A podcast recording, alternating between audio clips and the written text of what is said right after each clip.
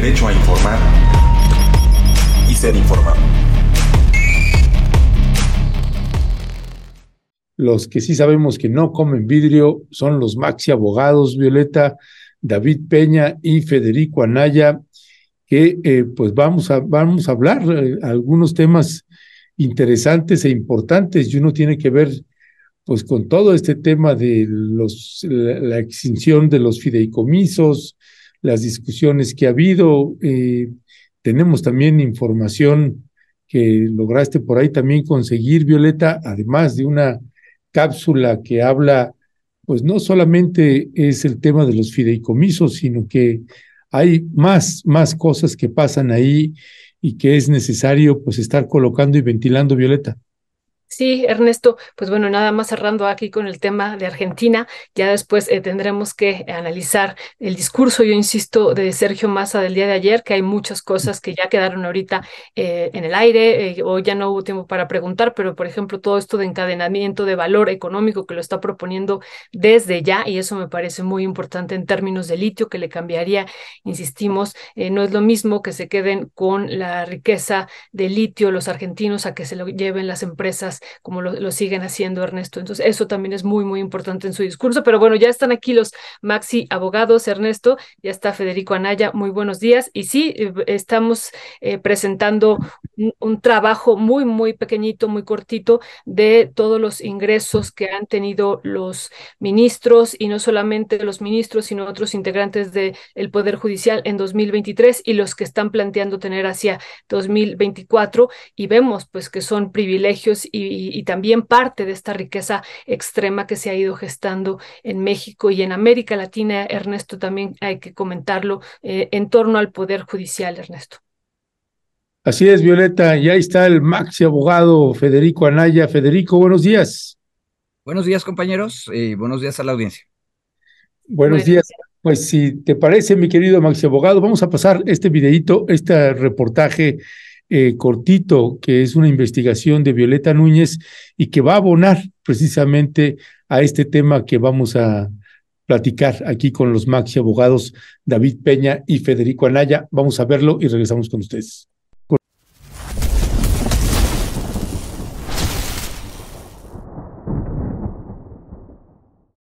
Ministras y ministros de la Suprema Corte de Justicia de la Nación. Riqueza extrema. De acuerdo con datos del segundo trimestre de 2023 del Instituto Nacional de Estadística y Geografía, del total de la población ocupada en México, cuya cifra asciende a 58.5 millones de personas, 20.3 millones reciben hasta un salario mínimo. Esto significa que el 35% de la población ocupada tiene un ingreso que no rebasa los 207.44 pesos diarios o 312 si se encuentra en la frontera norte del país, cifra que corresponde al salario mínimo diario. A esta población se adicionan 20 millones que reciben más de uno hasta dos salarios mínimos, lo que implica que sumando la población ocupada que recibe hasta un salario mínimo, cerca del 70% de la población ocupada en México, más de 40 millones, reciben no más de dos salarios mínimos, 414.88 pesos al día. En contraste con estos datos, de acuerdo con el manual que regula las remuneraciones de las personas servidoras públicas del Poder Judicial de la Federación para el ejercicio fiscal 2023, el sueldo mensual neto, que solo representa el sueldo básico, de un ministro o una ministra es de 206.948 pesos. Por su parte, en términos mensuales, las personas que reciban hasta un salario mínimo tendrán un ingreso de alrededor de 6.223 pesos. Esto implica que el sueldo base de 11 ministros es 3.325% mayor al salario de 20 millones de personas que pertenecen a la población ocupada en México. A esto se suma el aguinaldo de las y los ministros que de acuerdo con el manual que regula las remuneraciones en 2023 es de 445.309 pesos netos. En contraste, la Ley Federal del Trabajo establece un monto de 15 días de salario de aguinaldo, lo que implica que los 20 millones de trabajadores recibirán alrededor de 3.112 pesos. Estos datos muestran la gran disparidad, ya que el aguinaldo de las y los ministros es 143 veces más, lo que implica 14.000% más. Sin embargo, recordemos que de acuerdo con la Encuesta Nacional de Ocupación y Empleo, El 56% de la población ocupada se encuentra en informalidad laboral, lo que implica que una parte considerable de la clase trabajadora no tiene prestaciones, entre ellas el aguinaldo. Al aguinaldo se le suma otro ingreso muy considerable denominado pago por riesgo. A partir del manual que regula las remuneraciones en 2023, este pago se define como abrosita, cantidad que se otorga a las personas servidoras públicas de mando del Poder Judicial de la Federación, dada la naturaleza, complejidad y responsabilidad de las funciones que tienen encomendadas, que se confiere de conformidad con los lineamientos y, montos que establezcan los órganos de gobierno. Cierro cita. De acuerdo con los datos de 2023, el monto anual neto de este rubro es de 416.754 pesos. Esto significa que entre el salario base, el aguinaldo y el pago por riesgo, las y los ministros al año tienen un ingreso de más de 3.3 millones, lo que implica que en promedio las y los ministros tienen un ingreso de más de 9 mil pesos diarios. No olvidar los 207.44 pesos de salario mínimo. Sin embargo, esta cifra se incrementa para el siguiente año. De acuerdo con el proyecto de presupuestos de egresos de la Federación 2024, PPF, la remuneración nominal anual neta para los ministros y ministras será de 3.793.644 pesos, lo que en promedio representa más de 10.000 pesos diarios. Nada tiene que ver con los sueldos de los que estamos hablando pero no olvidemos que los mineros que quedaron sepultados en pasta de conchos en Coahuila después de la explosión de la mina de Grupo México recibían un salario de 7 dólares por día, es decir, aproximadamente 128 pesos diarios a partir del tipo de cambio actual. Además del sueldo base en el PPF 2024 resaltan las prestaciones. Entre estas sobresalen el aguinaldo con más de 584 mil pesos brutos, el seguro de separación individualizado con más de 520 mil pesos y el pago por riesgo de más de 637 mil pesos brutos. A estos rubros se agrega la prima vacacional con más de 95 mil pesos, el estímulo por antigüedad de 45 mil y los seguros de gastos médicos mayores y de separación individualizada con más de 37 mil y 36 mil pesos brutos respectivamente. Con este nivel de ingreso, por mucho, los ministros y ministras de la Suprema Corte de Justicia de la Nación se encuentran muy por encima de las remuneraciones de las y los diputados federales, senadores, consejero presidente y consejeros electorales del Instituto Nacional Electoral, quienes ya representan un enorme mundo de privilegios frente a decenas de millones de personas. Y por supuesto se encuentran muy por arriba del salario mínimo, el cual, si permaneciera para 2024, aunque sabemos que se incrementará, representaría más de 5.000% el salario de las y los ministros en comparación con el salario mínimo. Aunado a esto, como observamos en el cuadro 6, las y los ministros son los únicos que tienen privilegios que por lo general ya no están presentes en otros espacios de la administración pública. Por ejemplo, la prima vacacional solo la mantiene la máxima autoridad del INE, consejero presidente y consejeros electorales, y las y los ministros. El seguro de vida institucional solo ha sido retirado de la Cámara de Diputados, permaneciendo en los senadores, senadoras, el INE y la Suprema Corte de Justicia de la Nación. Y los seguros de gastos médicos mayores y de separación individualizado solo permanecen en el INE y en la Suprema Corte de Justicia. Por su parte, el estímulo a la antigüedad queda exclusivamente en la Corte, al igual que el pago por riesgo. Pero esto es solo una muestra de los enormes privilegios que durante años se fueron gestando en el Poder Judicial, porque no son únicamente las y los ministros de la Suprema Corte de Justicia de la Nación.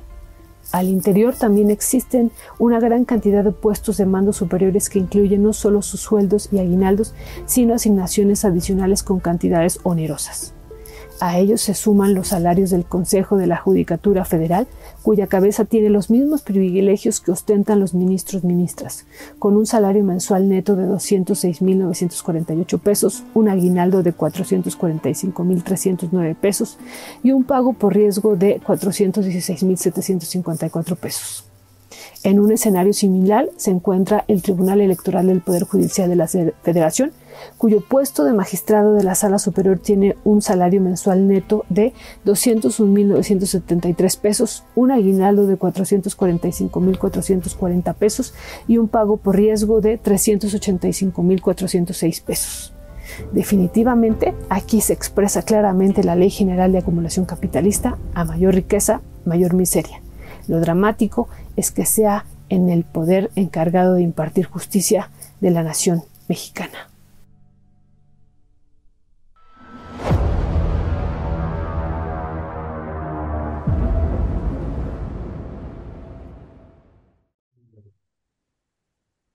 Pues ya también está con nosotros David Peña. Muy buenos días, David, ¿cómo estás? Ya, nos está Buenos días, buenos días, ¿cómo están? Bueno, bien, Eh, muchas el micrófono gracias. lo tenía apagado. Sí, sí, sí. Ya pensamos que nada nos ibas a hacer así. Ah, no. El, el- síndrome de pie de página. El síndrome de pie de página me pegó. Sí, sí. No, pues muy buenos días, gracias por acompañarnos. Pues, pues bueno, acabamos de ver este video, Federico, que muestra parte de los ingresos, son los ingresos que están públicos, ¿no? Tanto en el diario oficial de la Federación, en el proyecto de presupuesto de, de la Federación, pero sabemos que hay más, ¿no? Sabemos que hay más. Esto es lo que insistimos, es público, pero in- insiste el presidente una y otra vez que llegan a ganar hasta 600 mil pesos mensuales, lo que nosotros vemos que en estos documentos oficiales los ministros, y no solo los ministros, por eso ponemos ahí también los otros eh, puestos que hay, pues llegan a ganar más de 10 mil pesos eh, libres diarios, 10 mil pesos frente a estos 200 pe 207 pesos que ganan alrededor de 20 millones, ¿no? Y a estos otros 20 millones que no ganan más de dos salarios mínimos, que en total serían 40 millones de la población ocupada de nuestro país. Eh, ¿Qué decir sobre esto, Federico? Y también sobre lo que ha pasado este fin de semana en la ciudad. Todos los periódicos, todos, todos traen en primera plana, me estoy refiriendo a- al financiero, el Universal, Milenio, todos, eh, eh, ¿cuál me falta? Me falta uno, este, traen en primera el Reforma, traen en primera plana lo de la marcha y, bueno, los encabezados son miles, defienden el poder judicial y la autonomía y, bueno, pues varios otros elementos que están ahí presentes en, en torno pues a esta marcha. ¿Qué, cuál sería tu primera valoración, Federico? Eh, bueno, a ver, eh, yo creo que fue muy bueno que tú nos pusieras en contexto de qué es lo que ganan los ministros comparado con lo que gana la población en general, porque esa es la primera gran injusticia. Pero yo quisiera ir a otra injusticia todavía más fea. Eso es lo que ganan las mexicanas y los mexicanos que están trabajando. Este, no todas esas personas, es más, probablemente menos de la mitad, mucho menos que la mitad, tienen un esquema de pensiones, es decir, que para cuando ya no tengan capacidad de trabajar, cuando llegan a cierta edad o tengan alguna enfermedad, no van a poder seguir percibiendo esos 207 pesos o esos 500 pesos al mes, eh, perdón, al día, que tú nos dijiste, ¿sí? Eh, sino que ya no van a poder producir y por lo tanto necesitarían tener algún ingreso, una pensión para que lo sostenga. Bueno, eh, en ese espacio es donde es tan importante la pensión de adultos mayores, que es una ayuda económica, realmente no es una pensión en el fondo, es, pero es una ayuda económica que llena un poquito de ese hueco gigantesco. Bueno, pensiones. ¿Cuáles son las pensiones que tienen los funcionarios del Poder Judicial Federal? Tienen las mismas pensiones que todas las personas que hemos trabajado en gobierno federal eh, tienen, que es la del ISTE. El ISTE es un sistema civil de pensiones en que de cada quincena nos descuentan un poquito y se va guardando. Antes se guardaba en una bolsa general, ahora se guarda en una FORE. Y yo todavía estoy en el sistema viejo, entonces se va a la bolsa general del, del ISTE, lo que yo gano y luego me descuentan. Y eventualmente me van a mm, dar una, este, una pensión de ahí, de eso que se va ahorrando. Mi patrón, que es el gobierno federal, también da una parte. Este, y en el caso del sector privado, los patrones privados también dan una tercera parte. Ahora, ese es el sistema de pensión que tienen los ministros, o sea, todos y cada uno de los ministros, igual que aquí su servidor, igual que el presidente de la República, van a tener esa pensión. Por cierto, que hoy el presidente hizo el rápido cálculo de cuánto le correspondería a él como, como pensión de lista, porque como no siempre estuvo trabajando, entonces no junta las quincenas, como se dice, O sea, no está el tiempo suficiente para la pensión para terminar y retirarse. Entonces, probablemente se va a retirar antes y entonces le van a dar menos. Y aparte, el ISTE tiene un tope máximo. O sea, ninguna pensión puede ir más arriba. Y ahorita no me acuerdo cuál es la cifra, pero son o 25 mil pesos por mes o 35 mil pesos por mes. Y eso es para personas que tuvieron y estuvieron cotizando, o sea, pagando este descuento que les cuento, eh, de manera constante con un salario muy alto, es decir, la burocracia alta. El promedio de las pensiones probablemente va a andar alrededor de 10 mil pesos por mes. No tengo yo la cifra, pero es realmente bajo. Bueno, los ministros van a estar arriba, van a estar muy cerca, van a estar en el tope, sin duda. Bueno, pero, y eso es lo primero que quería yo decir, los señores ministros y los señores jueces, las señoras magistradas, es decir, los mandos medios y superiores del Poder Judicial Federal, no solo tienen esta pensión, porque resulta que en el régimen priista del siglo XX, o sea, del siglo pasado, uno de los arreglos que mantenía la estabilidad política era negociar con distintos sectores sociales pensiones extras aparte de estas mínimas. Y entonces tú tienes que el Banco de México, por ejemplo, o la Secretaría de Hacienda en algunas instituciones financieras como Nafinsa, por ejemplo, tienen sistemas de pensiones independientes aparte de los del ISTE. Y ahí, una cosa que ya nadie se acuerda, pero yo sí la tengo presente en mi memoria universitaria, uno de los escándalos era que, fíjate, ya no me acuerdo cuál de los dos diablos era, si el señor Gurría, ah, no, pues es el mismo, José Ángel Gurría es el ángel de la independencia, ¿verdad? El ángel de la dependencia. Bueno, ese señor en algún momento pasó por Nafins o por alguna de esas instituciones que les cuento y se ganó una pensión porque las condiciones de esa pensión eran tan fáciles que podías estar menos de 10 años o no más de 10 años y podías retirarte y te pensionaban. Entonces tú andabas ahí por la vía con un ingreso asegurado y una pensión muy sustanciosa, mucho más grande. Bueno, pues resulta que dos de los fideicomisos que estamos discutiendo se refieren precisamente a eso. Y en el boletín de la, del Consejo de la Judicatura Federal, los dos primeros fideicomisos que hablan son precisamente para pensiones complementarias. Y eso es otra injusticia, Violeta. Aparte de las pensiones que tienen por parte del ISTE, el Poder Judicial le da a jueces, magistrados, ministros y juezas, magistradas y ministras una pensión extra. Por otra parte, esos fideicomisos, la otra cosa que sabíamos era que no se estaba usando el dinero, que solamente una parte muy chiquita del dinero se ha utilizado. Bueno, la explicación es esa. La mayor parte de estos fideicomisos nacieron después de la reforma judicial de Cedillo, en el año 95-96, y por lo tanto, la mayor parte de la población que está ahorita trabajando en el eh, Poder Judicial Federal no ha terminado su ciclo de vida administrativa. Entonces, solamente hay un pedacito chiquito de esa población que ya completaron el tiempo, se jubilaron y obtuvieron esta pensión complementaria. Entonces, a eso se refería Almaguer, Hamlet, García Almaguer, cuando nos explicó la semana pasada aquí en este espacio que en realidad solamente hay expectativas de derecho. ¿Por qué no se usa el dinero de los fideicomisos? Porque son para pensiones complementarias. ¿Por qué no se ha usado? Porque esas pensiones todavía no se activan porque las personas no se han jubilado. Ahora, lo que tendríamos como ciudadanía que estar discutiendo es por qué tenemos que tener pensiones complementarias. Estamos poniendo parchecitos a grupos específicos de la burocracia, y a veces no son parchecitos, son parchezotes gigantes, para mejorar sus pensiones, en lugar de discutir lo grande que es cómo mejoramos el sistema de pensiones de todos y de todas. Esa es la gran injusticia y por eso me gustó mucho que nos dijeras primero cómo anda el sistema salarial en general y en ese sistema general, cómo están los ministros. Bueno, ahora no solamente son los ministros, Violeta. todos los jueces, magistrados y este, ministros y ministras están en las mismas en materia de pensiones.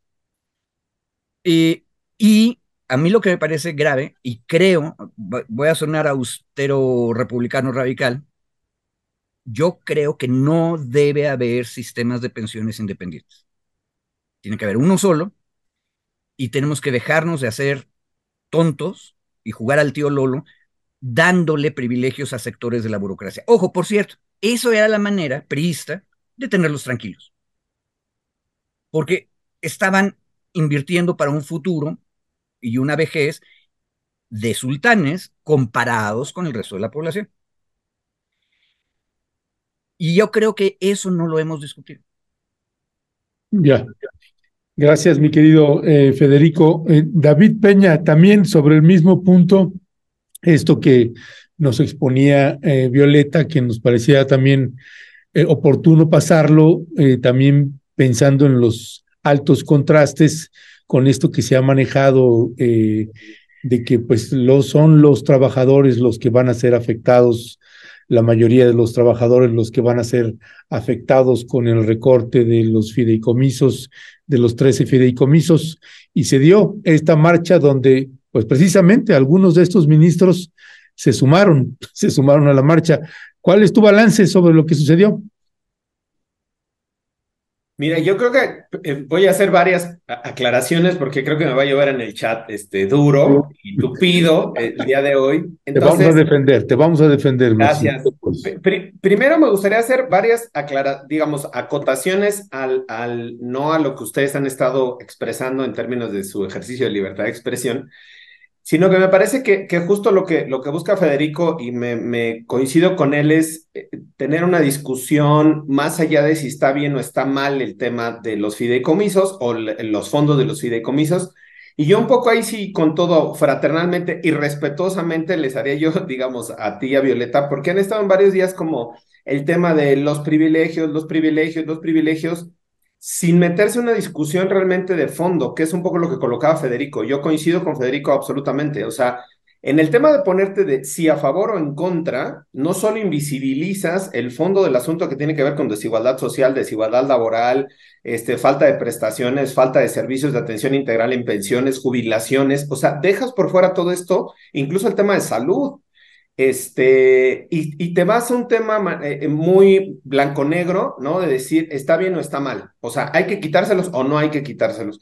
Entonces, a mí me parece que el fondo de la discusión, tendríamos que empezar la discusión eh, en este punto donde lo coloca Federico y coincido plenamente en el tema de la, de la justicia laboral que tenemos hoy en México. Si bien es cierto, como dice Federico, estos, estas privilegios o estas diferencias que tienen en ingresos, en jubilaciones, en retiros, este grupo específico que trabaja en el Poder Judicial, eh, esa, eh, lo, que, lo que se ha conseguido o que lo que se ha logrado en ese momento, ya sea por acuerdos políticos, como dice Federico, y coincido con el tema de controlar a los grupos poblacionales o a los grupos o a los sectores en la vieja estructura prista, eso recordemos, y, y, como aquí mi querido Federico es el historiador, recordemos que esa era una aspiración de los sindicatos de la izquierda de los sindicatos de la izquierda era justo alcanzar una justicia laboral que implicara una jubilación o una pensión digna.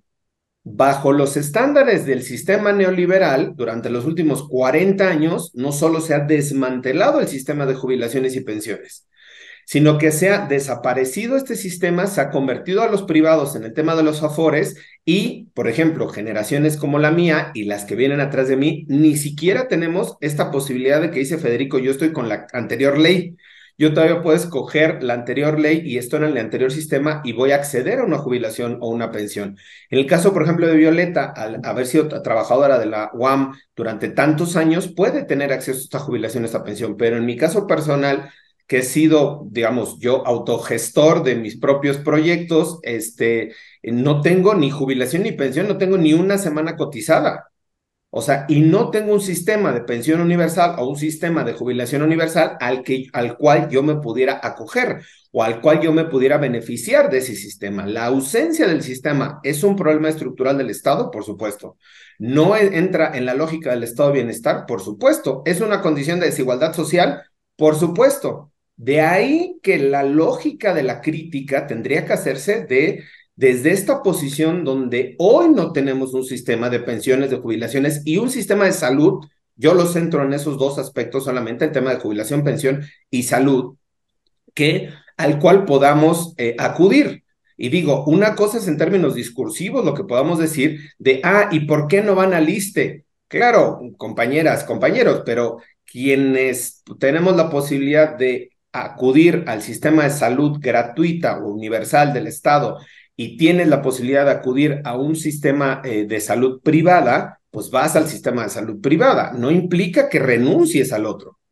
Pero, por ejemplo, yo no tengo ISTE, no tengo INS.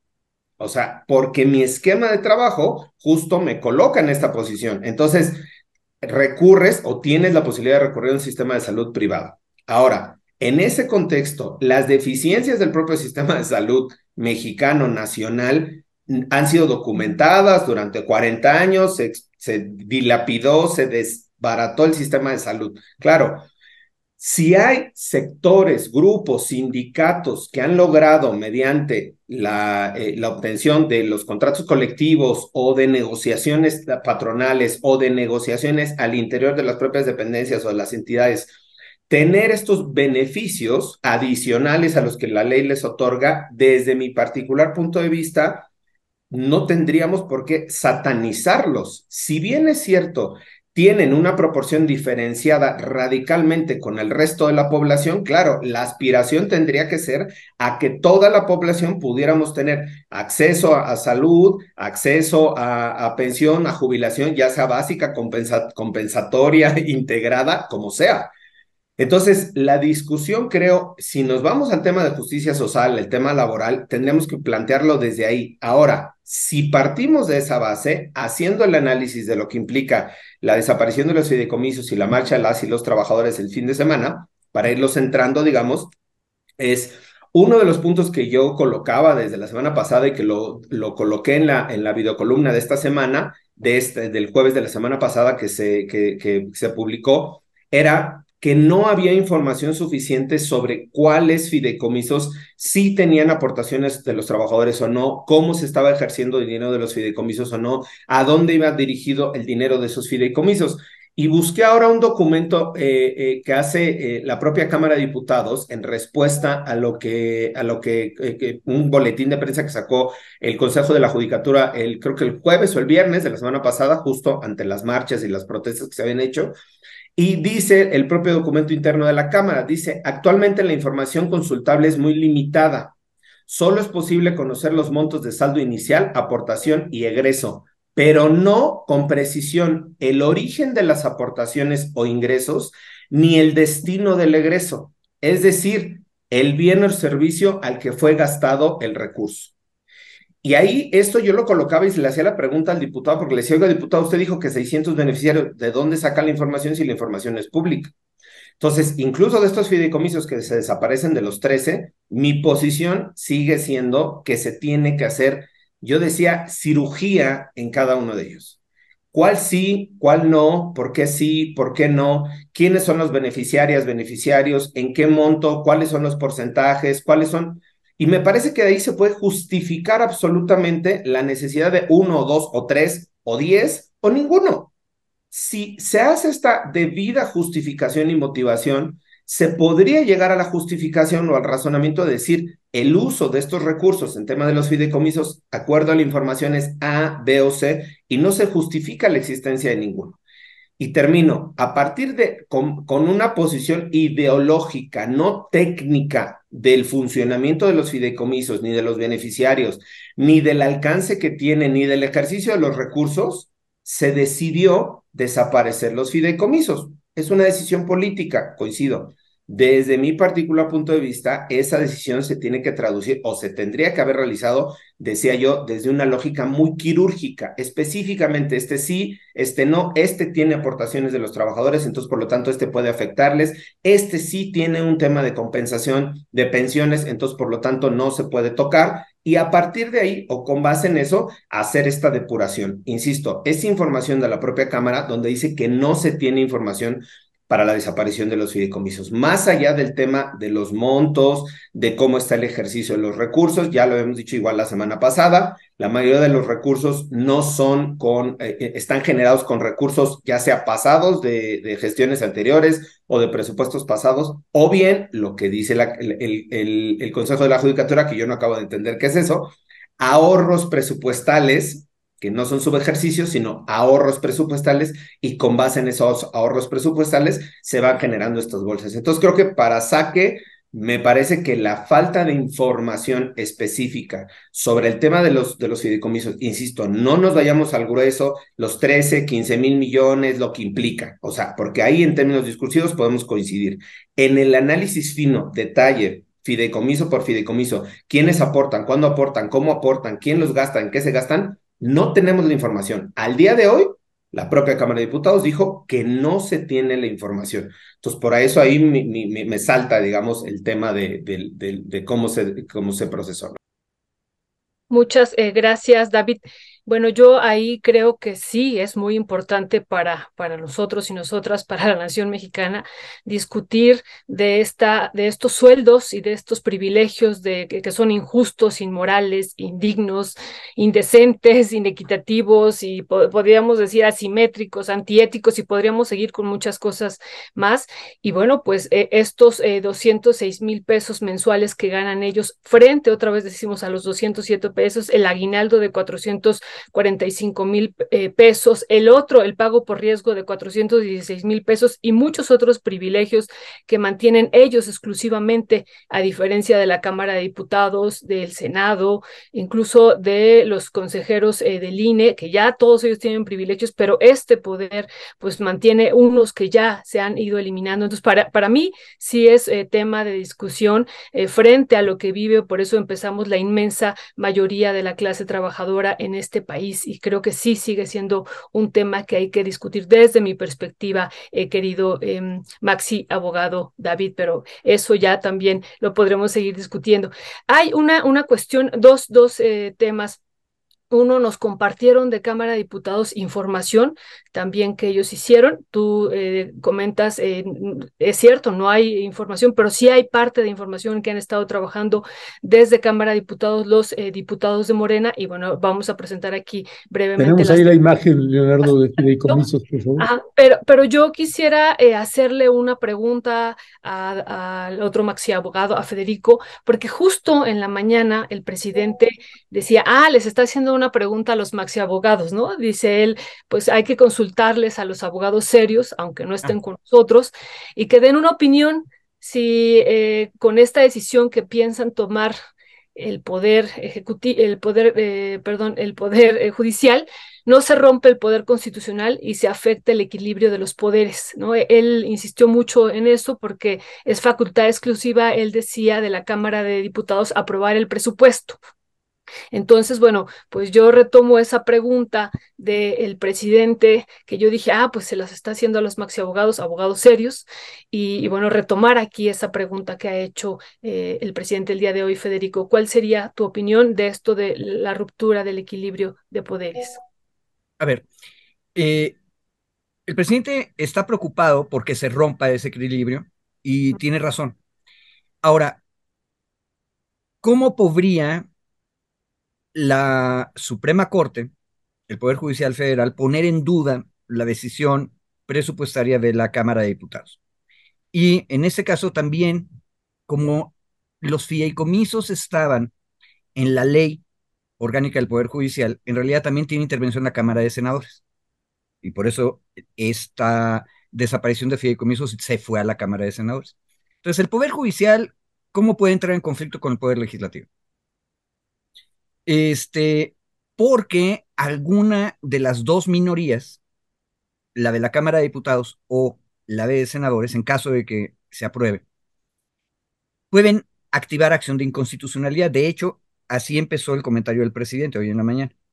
Entonces van a iniciar, él dijo, el recurso de inconstitucionalidad, en realidad es este, la acción de inconstitucionalidad.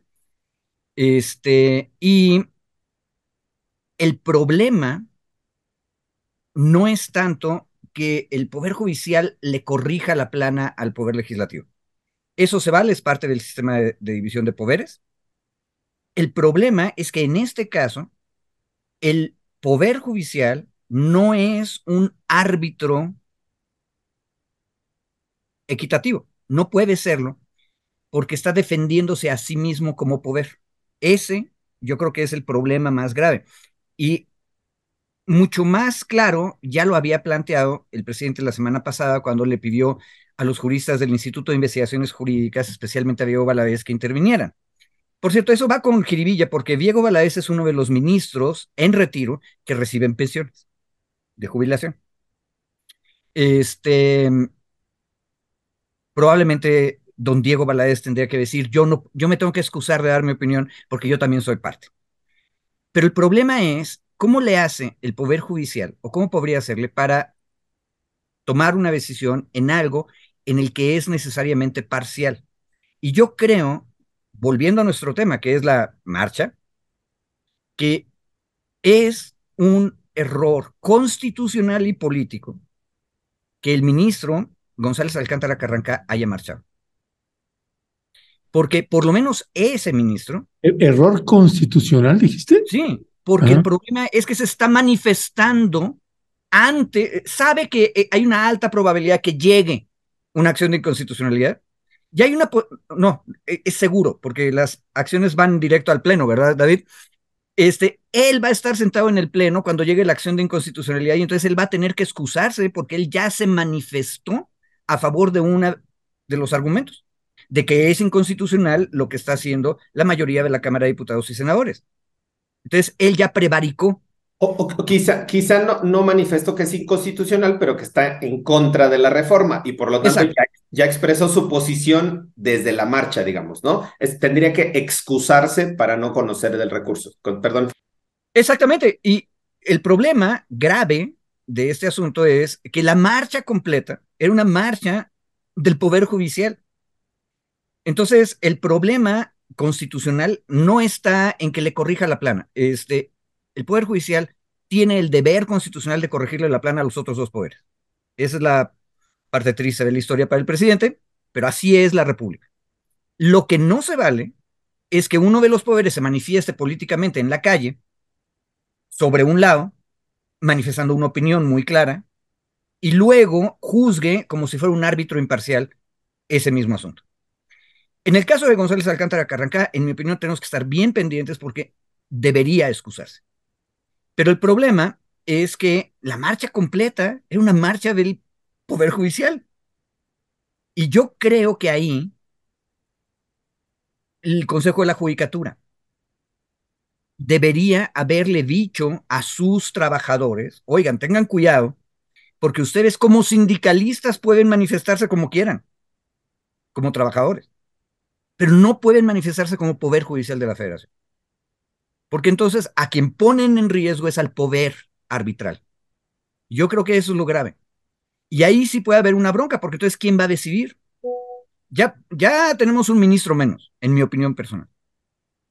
Este, pero si seguimos el argumento que dice ahorita después, que todo el Poder Judicial Federal se manifestó en la marcha, y ustedes pueden ver, vayan a sacar la cuenta de todos los funcionarios, jueces y magistrados que estuvieron ahí. Entonces, todo el Poder Judicial de la Federación manifestándose políticamente antes de que llegue el asunto al Poder Judicial Federal. Por lo tanto, que tendría que excusarse todo el Poder Judicial Federal de conocer el asunto, esa es la crisis constitucional y es grave. Ah, hay maneras de salir. Supongo que podrían reunirse los tres poderes y decidir nombrar pero, pero, pero, un panel arbitral. Pero los, los trabajadores eh, del Poder Judicial que eh, marcharon, hayan marchado con una pancarta del Poder Judicial o no, pues no marcharon a nombre del Poder Judicial, ¿no? Sin, sino como trabajadores del Poder Judicial, ¿no? no Exacto, pero no lo aclararon. Y el problema, el problema es que la cosa queda en duda. Y lo peor es que cuando se aparece uno de los ministros de la Corte, que es el órgano más grande del Poder Judicial Federal, marchando, la impresión política que dan es que todo el Poder Judicial de la Federación está manifestándose, lo cual es incorrecto. Yo estoy de acuerdo contigo. O sea, son los trabajadores los que están manifestándose, tienen derecho. El presidente dijo, tienen todo el derecho de hacerlo, vayan adelante. Pero luego hubo una jiribilla la semana pasada de parte del presidente, que para algo es un órgano político, electoral y democrático. Digo, bueno, pues que salgan todos. Eso es una jiribilla. Por prudencia, los ministros no deberían haber marchado. Y ahí tienen al imprudente. Mm. Ya, eh, David, ¿tienes también la misma Yo- percepción que tiene? Sí, co- completamente de acuerdo con Federico y me, me gusta que pese a que el, el tema es bastante espinoso, no tenemos tanta espina entre nosotros. Este, a ver, yo, yo, hay, hay una pregunta en el chat, mi querido Federico, este, Ernesto y Violeta. Oye, para y su- na- na- na- nada más déjame añadir esto, eh, que esto que esta primera intervención que tuviste de la revisión que habría que ver, revisar punto por punto, fideicomiso por fideicomiso, porque nos recordaba también, creo que fue hace tres años, no recuerdo cuándo, cuando hubo también la rasuradera y que se quitaron muchísimos fideicomisos, pues hubo algunos fideicomisos que no se debieron haber quitado, otros que sí. eh, y, y otros que regresaron. Se nos perdió en el radar, pero se fueron a acción de inconstitucionalidad de amparo y regresaron los fideicomisos. O sea, por decisión judicial, hay varios de los fideicomisos que tuvieron que ser, de- o sea, reinstalados y regresados a la gente justo porque tenía beneficiarios de ese tipo. Perdón. Sí, Pero con, base a lo que dijo este, el, el diputado Hamlet, en esta ocasión no se va a poder. ¿verdad? Ok. A ver, eh, Porque, porque son, no podían ser juez y parte, ¿no? No, Señalaba no, él. no, no, no, no, sí se puede. Aquí, a, a diferencia, eh, recordemos que este tema no está en el tema presupuestal. No están discutiendo el presupuesto. La reforma no tuvo que ver con presupuesto. El presupuesto es eh, facultad exclusiva de la Cámara de Diputados y tiene reglas específicas. Esto fue una reforma a dos artículos transitorios de una reforma del año 2021 a distintas leyes relacionadas con el Poder Judicial. Esa reforma del 2021 tenía por objetivo principal el tema del nepotismo, ¿se acuerdan? Que era uno de los grandes temas que se tenían en Poder Judicial Federal. Se hizo esta reforma, entre otras cosas, se metieron ahí al Código Nacional, a la ley de, del Poder Judicial, y en los transitorios se consideró el tema de los fideicomisos. Se modifican los transitorios de esa reforma del 2021. No tiene que ver con la afectación directa al presupuesto del PEF del presupuesto 2024. Por eso, como dice Federico, esa reforma a la reforma del 2021 se manda a Cámara de Senadores para tener la discusión y no sé si lo tengan en el radar, pero hoy en la mañana anunció o la, ministra Piña que aceptaba el, el, reto de ir a debatir eh, al Senado de la República sobre los fondos de los fideicomisos uno a uno en términos de beneficiarios, aportaciones e ingresos, no en un paquete en conjunto, digamos, como mi observación ha sido, sino analizar uno a uno de los temas. Eh, perdón, Ernesto. No, no, no, eh, nada más era eso, pero tú, tú ibas a comentar ya a, algo más, ¿va? Otro, otro tema que, que, no, el mismo tema, perdón, pero alguien en el chat puso una, una, un comentario que me parece muy bueno, justo para meternos a la discusión. Eh, una parte de, el, la semana pasada se aprobó un fideicomiso de 25 mil millones de pesos para el tren Maya y para el ejército, sustancialmente. Otro mm. fideicomiso, cinco fideicomisos. Uno de esos fideicomisos, eh, digo, nada más para sumarnos a la discusión, mi querida Violeta, es para las pensiones del ejército. Pensiones extraordinarias del ejército. Pensiones que van más allá del tema de la base presupuestal que tienen de acuerdo a la ley de cada persona y la ley laboral. Porque ahí ingresan igual en el listado que tú hacías en el, en la, en la, en, el reportaje inicial, compensación por riesgo, igual que en el otro caso, ¿no? Y otra serie de criterios que resultan compensatorios adicionales al tema de la pensión que puedan tener ordinaria en términos de la ley laboral. ¿Sí me explico? Eh, la discusión no tendríamos en algún momento, no en este momento, porque estamos hablando de los fideicomisos y es otro tema y el Poder Judicial, para no mezclar, pero no tendríamos que estar en algún momento, así como hacemos la crítica y la revisión sobre los beneficios y los privilegios del Poder Judicial, sobre los beneficios y privilegios que está teniendo el ejército, particularmente concesionándole empresas del Estado para que tengan sus pensiones y sus jubilaciones.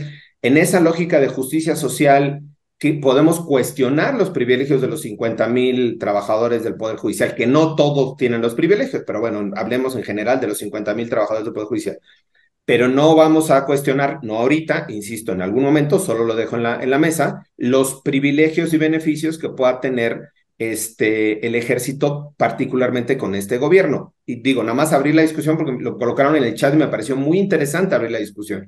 Si nos vamos a meter al tema análisis discursivo de beneficios de grupos poblacionales, de grupos de trabajadoras y trabajadores del, del país, pues me parece que tenemos que abrir la discusión ahí. Y sobre el tema de la marcha, regresando al tema y un comentario que quería adicional, que me parece preocupante también, el tema de la marcha eh, yo creo que los trabajadores y las trabajadoras pues, están en ejercicio de su derecho de manifestación, de libertad de opinión, de libertad de expresión, como dice Federico, con la salvedad de que pues jueces que puedan tener o juezas que puedan tener conocimiento de los juicios de amparo que se van a presentar en los próximos meses o semanas, este, pues ya se manifestaron previamente, me parece que ahí hay un tema de, de sí, de juez y parte, eh, el, posicionamiento de González Alcántara, que por cierto, el ministro que participa en la manifestación fue un ministro propuesto por López Obrador.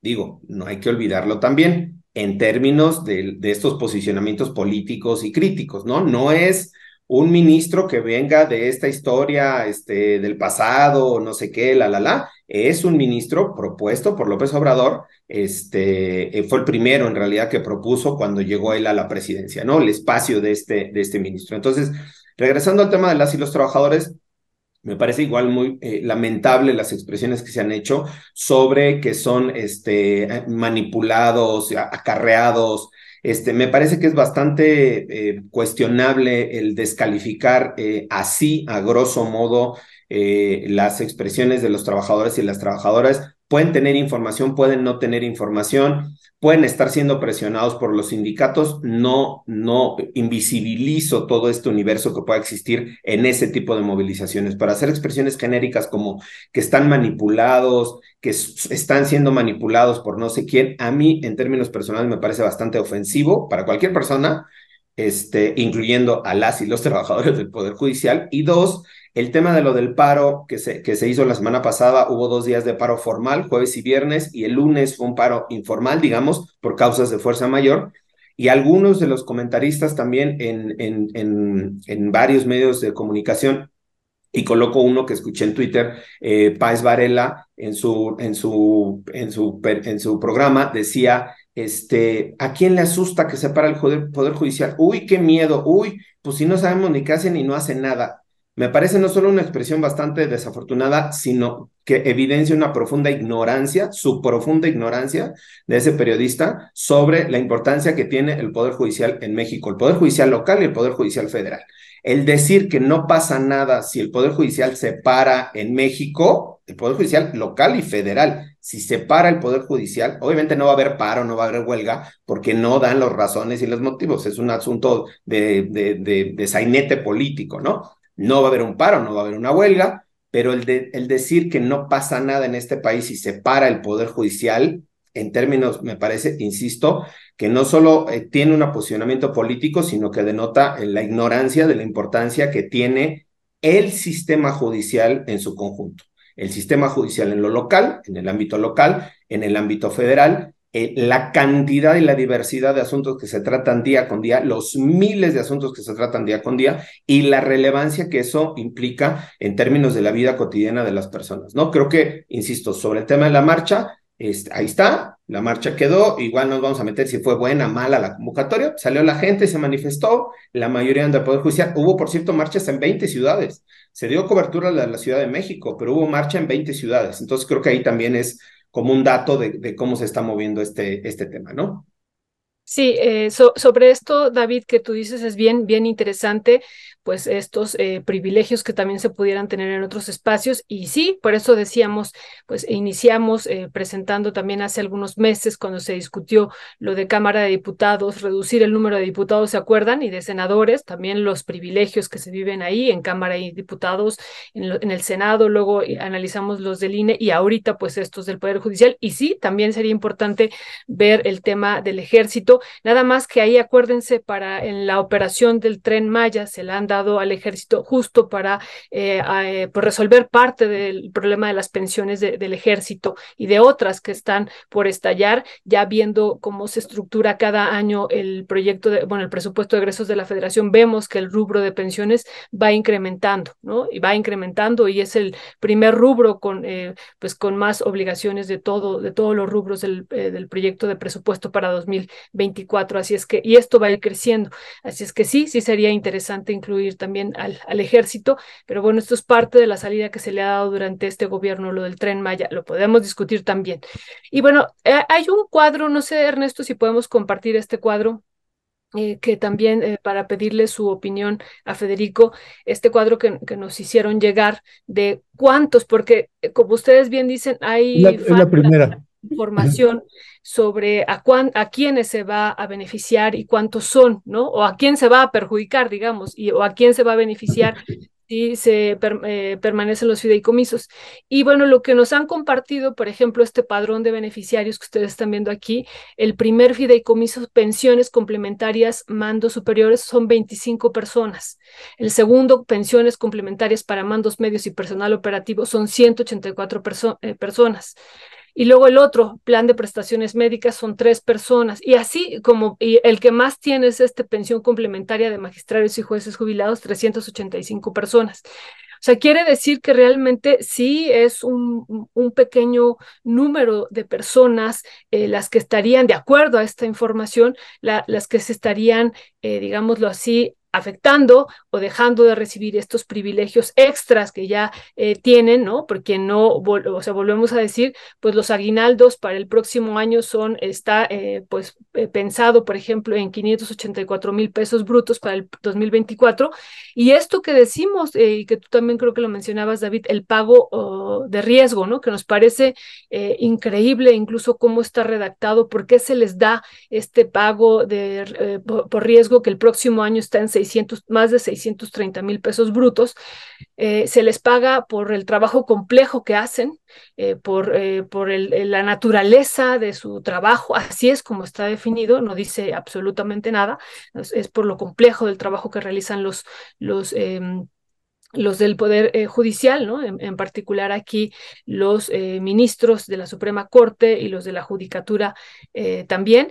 Entonces, bueno, me parece que también hay que ir viendo a quién se le perjudicaría, si o a cuántas personas, de, de, quiénes estaríamos hablando. Estoy seguro que podemos ver incluso de estas 25 personas los nombres, ¿no? ¿Quiénes son? Son mandos superiores, son solo 25. Y la otra, 184 personas y no más ¿no? De acuerdo, insisto, a este padrón de beneficiarios que nos, que nos hicieron llegar de Cámara de Diputados. Entonces son muy pocos, muy, muy pocos los, los eh, que estarían siendo afectados. ¿Qué decir sobre esto, eh, Federico? Eh, a ver, repito una de las cosas que dije en mi primera intervención. Los pagos por pensiones complementarias se van a activar solo cuando la persona trabajadora se jubile. Y como tuvimos el gran incremento de personal del Poder Judicial Federal viene después de la eh, reforma de 95.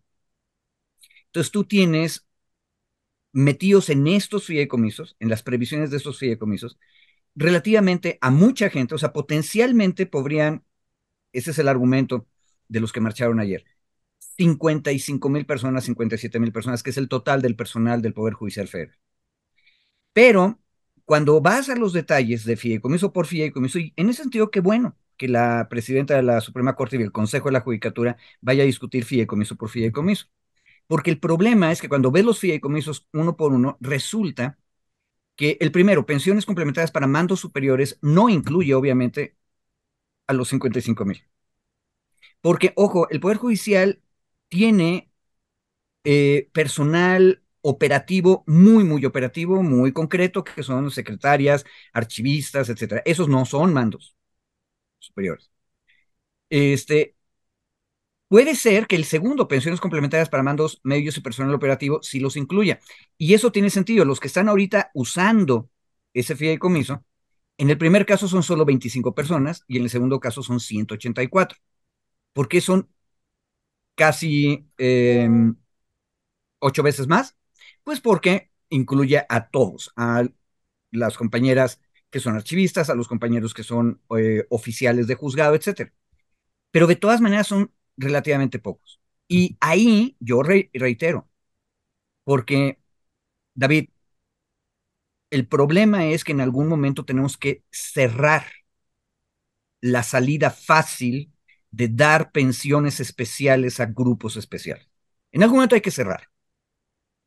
Y el problema, y aquí voy con otro detalle jurídico, si son pensiones, si son obligaciones laborales, ¿por qué están en un fideicomiso? Una buena administración debería haber metido estas previsiones, porque aparte lo puedes calcular, para eso existen actuarios, y eso es una ciencia dura.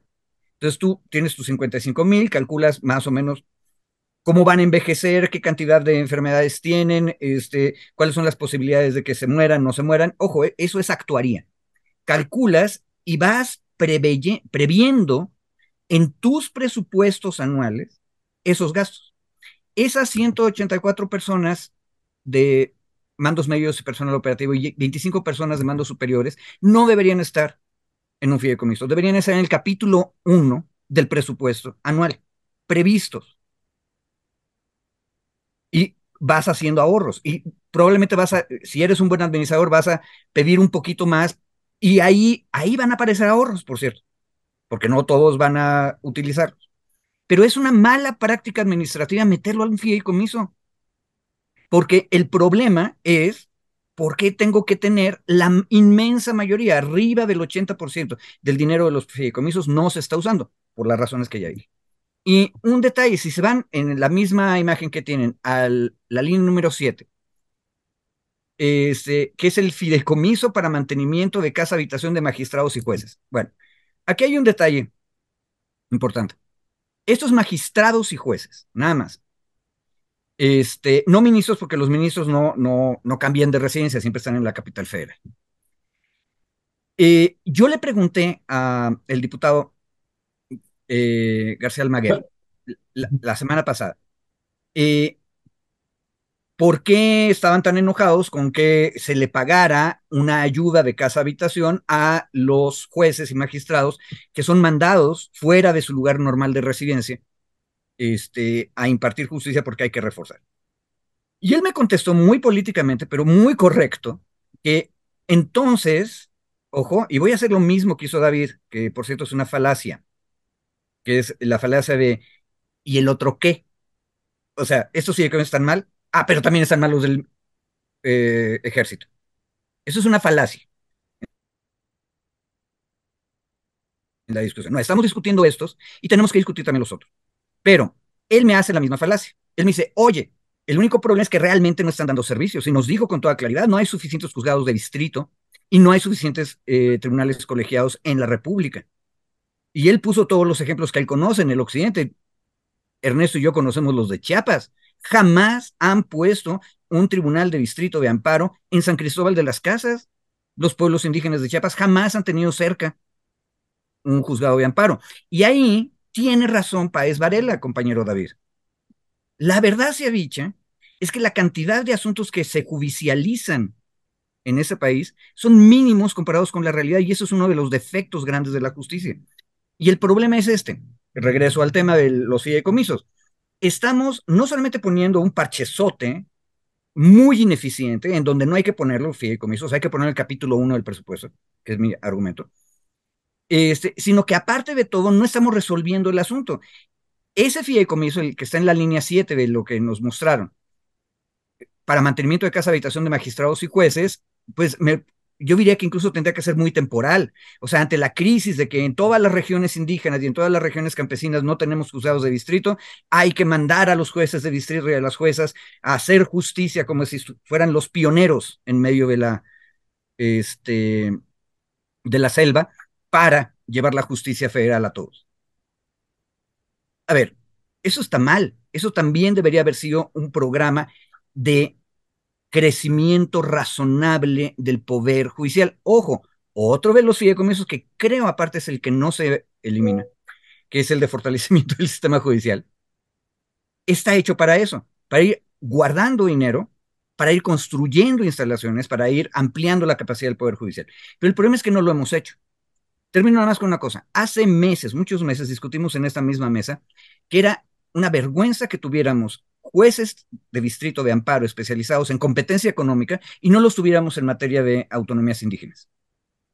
Bueno, pues para eso era ese, fideicomiso, para ampliar la impartición de justicia y no lo usan. Para eso deberían ser este ayuda a casa habitación para mandar a los jueces en medio de la selva para que pongan su casita y empiecen a impartir justicia. Pero no lo usan. Ese es el problema. Y el problema es, al final de cuentas, que no lo habíamos discutido. Y también por eso no me parece nada razonable hacer la falacia de y también el otro porque nos distrae. Es más, hay que discutir los fideicomisos militares y hay que discutir a la casta militar en este país, que aparte ahorita creen que han ganado muchas de las batallas, y hay que seguir dando esa guerra para volver los civiles y ciudadanos. Pero el único problema es que nos distrae el asunto. Ellos van a decir, ah, pero entonces vamos a discutir también las pensiones de Nafinsa. Y no vamos a acabar nunca. Entonces, seamos organizados. Ahorita lo que tenemos enfrente es el Poder Judicial. Y ojo, varias gentes en el financiero, en el Heraldo, en el Universal, la semana pasada dijeron, tal vez la estrategia de la ministra Piña no haya sido la mejor, porque confrontó al Ejecutivo y al Legislativo y entonces ahora estamos discutiendo demasiado fuertemente esto. La única salida es disolver los fideicomisos por todas las razones que hemos dicho. Y nada más un último detalle sobre lo que dijo David. No, David. A la hora de que se disuelven los fideicomisos, y a mí me tocó estar en la disolución de un fideicomiso en el Politécnico, se hace ese, esa evaluación que tú estás diciendo. La idea de que seamos técnicos y no ideológicos es la clásica excusa para no hacer nada. Esa discusión se va a hacer al momento de disolver el fideicomiso, porque hay obligaciones que hay que cumplir y hay obligaciones que no puedes dejar de cumplir. Entonces la pregunta, una, estás disolviendo y dices, ¿quién va a hacerse cargo de esto? Este dinero no era del fideicomiso, entonces esto no podemos regresárselo a la tesorería de la federación. Pero eso se va a hacer. Y en resumen, no necesitaba el Poder Judicial tener todos estos fideicomisos. El hecho real es que no los está usando. Los que sí debería estar usando tampoco los está usando. Y qué bueno que estamos discutiendo eso. Estos son los que podemos ahorita. Ya, ya, le, ya, ya, nos pusieron el cuadro Fatal Versus, ahí, ahora sí, al final hubo, al final hubo agarró, agarre en, falta la posición. Falta el versus. eso calienta, eso calienta. No, no, no, yo aclaraciones, solo por, por aclaraciones. Uno de los datos, ahorita les voy a compartir los datos de atención del Poder Judicial Federal, porque esto que decía Federico, que, que, que estoy mal, al decir que es un mínimo porcentaje de personas. Ahorita voy a leer los datos. Son 2020, no, no encontré los datos actualizados, pero más o menos para que vean el universo de personas y de asuntos que se atienden en el Poder Judicial. En esta idea, en el chat me decían, Páez Varela fue sarcástico. A mí no me pareció que fuera sarcástico, probablemente lo fue, pero yo el beat que vi no me pareció sarcástico y mucho menos este tema de, de, decir que si no tenemos Poder Judicial no pasa nada, ¿no? Casi, casi es como una cosa que no sirve para nada. Ese es, ahorita les paso los datos. Y sobre esto que decía justo Federico en el tema de la, eh, de la, de hacer esta eh, ¿cómo decirlo? Como abstracción, ¿no? Sobre lo que, lo, que, lo que se va a hacer en su momento en la parte técnica y en la parte lo político, yo sigo sosteniendo que para hacer una justificación, y eso se razonará en términos eh, judiciales, para hacer la justificación de una decisión de la autoridad, en este caso la Cámara de Diputados, tiene que ir fundado y motivado el hecho. Es decir, tienes que tener una fundamentación legal y una motivación suficiente. La motivación se expresa en términos de razonabilidad. ¿Por qué es suficiente o no la extinción de estos fideicomisos? No puedes extinguirlos, perdón Federico, y después ver cómo lo vas a resolver la naturaleza misma del acto, si puede tener una afectación o no, puede ser susceptible de afectación a una persona, tiene que estar motivado el acto. Y mi punto sigue siendo, no hay suficiente información en el dictamen que se aprobó en Cámara de Diputados que desde mi valoración justifique esta motivación de la desaparición del fideicomiso 1, 2, 3, 4, 5.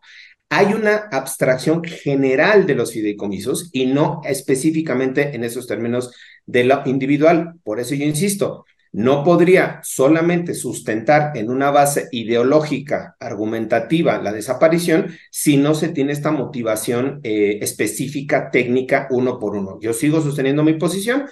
Eventualmente se tendrá que discutir cuando se disuelva, también necesariamente, pero esto daría pie, insisto, desde mi particular punto de vista, a que las personas se puedan inconformar o impugnar lo que está siendo aprobado por la Cámara de Diputados y la Cámara de Senadores porque no está debidamente motivado, ¿no? Es decir, debidamente razonado punto por punto. Y el tema del, nada más para cerrar, el tema de, de la atención, el datos del eh, resultados del Censo Nacional de Impartición de Justicia Federal del INEGI, es 2021, o sea que son datos del 2020, dice, en 2020 ingresaron a la Suprema Corte de Justicia 3.560 asuntos, solo a la Suprema Corte de Justicia. Al Tribunal Electoral del Poder Judicial ingresaron 14.525 asuntos. A los órganos jurisdiccionales pertenecientes al Consejo de la Judicatura Federal, es decir, juzgados de distrito, tribunales colegiados, tribunales unitarios, bueno, plenos de circuito, todo el resto que está abajo de la Suprema Corte, ingresaron 689.269 asuntos, 689.000 por año. Y el Instituto de la Defensoría Pública, que también forma parte del Consejo de la Judicatura, recibió en 2020 77.670 asuntos. En un universo de 120 y tantos millones de personas, por supuesto que puede parecer mínimo la cantidad de asuntos que llegan, pero si suman los asuntos entre los atendidos por la Corte, por el Tribunal, son más de un millón de asuntos atendidos en un año. Perdón, pero a mí, bueno, 670, como, como 800, 900 mil asuntos, menos de un millón, como 900 mil asuntos atendidos en un año. A mí me parece que es una cifra importante, insisto. No estamos discutiendo ahorita si la calidad, si cómo resuelven, si no sé qué, pero la existencia del sistema en sí mismo, donde atiende a 900 mil recursos diversos en sus diferentes áreas, a mí me parece que es un poder, insisto, que no se puede minimizar, que no se puede este, decir, pues si no funciona, desaparezcan, lo, no eliminen, no nos sirve de nada. A mí me parece que nada más centrar la discusión en estos datos, ¿no? Digamos, en estos términos de lo que se atiende a, la población. Solo, Gracias. Solo parte de acuerdo. Este, sí, Federico, muy breve porque ya está Isaín Mandujano esperándonos para la entrevista, por favor. No, sí, es importante. A ver, nada más un detalle. Este, Quedémonos con la cifra de un millón, David. Y recordemos que la República tiene 130 millones de habitantes. Vamos a decir que la mitad todavía son menores de edad. Estoy haciéndolo exagerado. Entonces tenemos algo así como 60 millones de adultos, de los cuales uno litiga en el Poder Judicial. Por eso Páez Varela dice que es mínimo. O sea, sí, es muy grande, pero es mínimo comparado con la sociedad. Ahora, ese, lo que acabo de hacer es este, una danza de cifras. Pero sería bueno recordar una cosa estructural. En Colombia, el sistema de tutela, que es el equivalente del amparo mexicano, tú puedes ir a presentar tu demanda de amparo, no solamente ante el juez de distrito de amparo, la puedes presentar ante cualquier juez de cualquier nivel. Eso fue un paso adelante sobre el sistema de amparo mexicano, precisamente tomando en consideración que iba a ser siempre muy chiquito el poder nacional, judicial, para atender todos los asuntos. Entonces los colombianos, inteligentemente, lo que hicieron fue autorizar a cualquier juez a recibir una demanda de amparo. Esa, esa manera de resolver el asunto es muchísimo más democrática y abierta que la que tenemos ahorita. Y le da la razón a Páez Varela en lo general. En realidad, si cierran el Poder Judicial Federal, ojo, y hiciste otra trampa argumentativa, nadie dijo que cerraran todos los poderes de los estados. ¿eh? Eso es trampa. No, nada más el federal. Realmente no afectamos tanto. Es nada más, es nada más uno de los 60 millones de adultos. Este, pero por supuesto que es importante. Y nada más en el otro asunto, este, yo diría, tenemos que seguir discutiendo, pero la ideología no es lo contrario de la técnica. Una buena ideología es técnica. Y el problema ideológico fuerte, técnico, es por qué estamos, insisto, presupuestando cosas en fideicomisos cuando tendríamos que presupuestarlo en el presupuesto ordinario. Eh, y ahí hay un detalle fuerte. A la hora, cuando tú extingues un fideicomiso, estás extinguiendo una expectativa de derecho, por ejemplo, de los pensionados, los que todavía no se jubilan, pero tenían la expectativa de tener una pensión. Ese es un sueño, nos decía Hamlet, un espejismo de que tal vez tengan un derecho en el futuro. Eso no es un derecho adquirido, eso es una expectativa de derecho. Pero también en este momento hay que discutir la expectativa de daño. Cuando se extingue el fideicomiso hay una expectativa de daño. Vamos a saber si hay daño al momento de la disolución, porque no es que se extinguen, se cierran y ya no se hacen nada.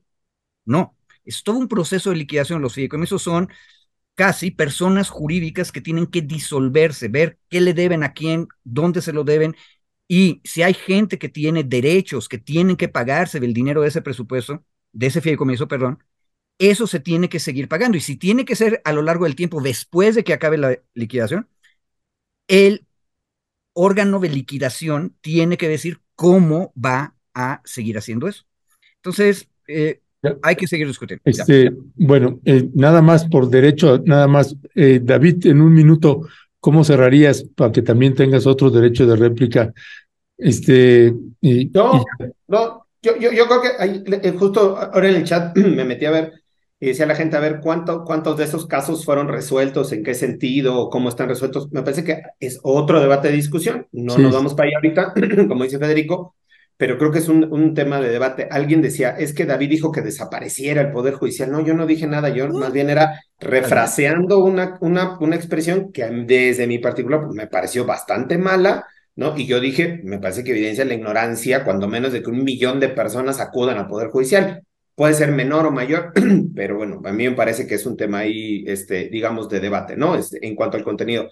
Y ya solamente cerraría, creo que la, discusión viene interesante. Si va la ministra al Senado, me va a parecer que, o sea, esa escena me va a parecer muy fuerte, muy, muy interesante, digamos, si se logra dar. Ella ahí mandó una jiribilla de, de yo voy, pero nada más fundamentenme por qué voy, o fundamentenme legalmente por qué voy. Entonces ahí hay una cosa ahí de jiribilla, todos están ahí en juego de sombras, pero yo creo que si se da ese debate va a ser muy esclarecedor mm. para toda la sociedad y me parece que va a ser muy interesante igual cubrirlo y comentarlo. Gracias. Gracias David y gracias Federico. Yo nada más cerraría diciendo este, que a mí no me parece, eh, Federico, que David esté haciendo trampa al hacer un planteamiento desde donde lo está haciendo. Este, a mí me parece que, y es algo que yo celebro, y, y, claro, David ya sabía y lo hemos visto, ah, está defendiendo a la corte y, está defendiendo a las sombras del mal, ¿no? Y Federico está defendiendo la luz que nos ilumina y no, o sea, si algo voy a defender siempre es que haya una persona que cuestione con fundamentos como lo ha hecho ahorita David, ¿no? Y que nos obligue a algo que tú, Federico, y que yo y que muchos peleamos, es que no nos dejemos llevar por la pasión de que si eres López Obradorista o si estos son eh, ministros corruptos, pues hay muchísimo de eso. Y hay niveles de corrupción en el Poder Judicial impresionantes y mortales, además, ¿no? Pero sí, sí me parece que es eh, correcto por parte de David cuestionarnos y poner los puntos que nos obliguen a fundamentar y argumentar sin el estómago, ¿no? Este, sino poder colocar el tema para que no hagamos lo mismo que esta gente ha estado haciendo por décadas y décadas de estar abusando porque sabemos que tienen, eh, están en el eje del mal, ¿no? Así que es algo que yo siempre voy a, voy a celebrar y que, eh, por ejemplo, ahorita, Federico, claro, tú defiendes a Páez Varela, y Páez Varela tiene, no sé, millones de simpatizantes, y entonces dicen, sí, Federico, tienes razón, y David, qué malo, porque criticó a, a, Páez Varela, entonces David es el malo y tú eres el bueno. No, no me parece, este, porque a mí me parece que David argumentó y fundamentó por qué le hizo la crítica a Páez Varela. Me parece bastante válida y, y, y ya, ¿no? Este, no, y a la audiencia, pues no se claven en que David es el eje del mal y Federico es el eje del bien. Y... No, no, sin duda, sin duda. Nada más un detalle. Hoy en la mañanera, Pop Lab Guanajuato sí. planteó al presidente una bronca porque un juzgado de distrito federal le dio un amparo a la ciudadanía para defender una buena causa y ni caso le hacen. Este, si Páez Varela se saliera con la suya y yo en ese argumento me saliera con la mía, entonces tampoco habría habido esa sentencia. Y en ese punto tiene razón David. O sea, sí, un país no puede vivir sin poder judicial federal. E, ese es otro punto, que, que, ¿cómo vamos a estar discutiendo eso? No, ni es tema de discusión. Un caso, deja tú el millón, uno, que lleven y que hagan el bien, ya, es suficiente. Este, en fin, ya está Isaín Mandujano esperándonos, David Federico, como siempre, un escandaloso placer tenerlos. Muchas gracias, compañeros. Violeta, que ya se tuvo que ir a la escuela. Violeta se tuvo que ir corriendo, tiene examen ahorita. Sabemos. Abrazos, compañeros. gracias.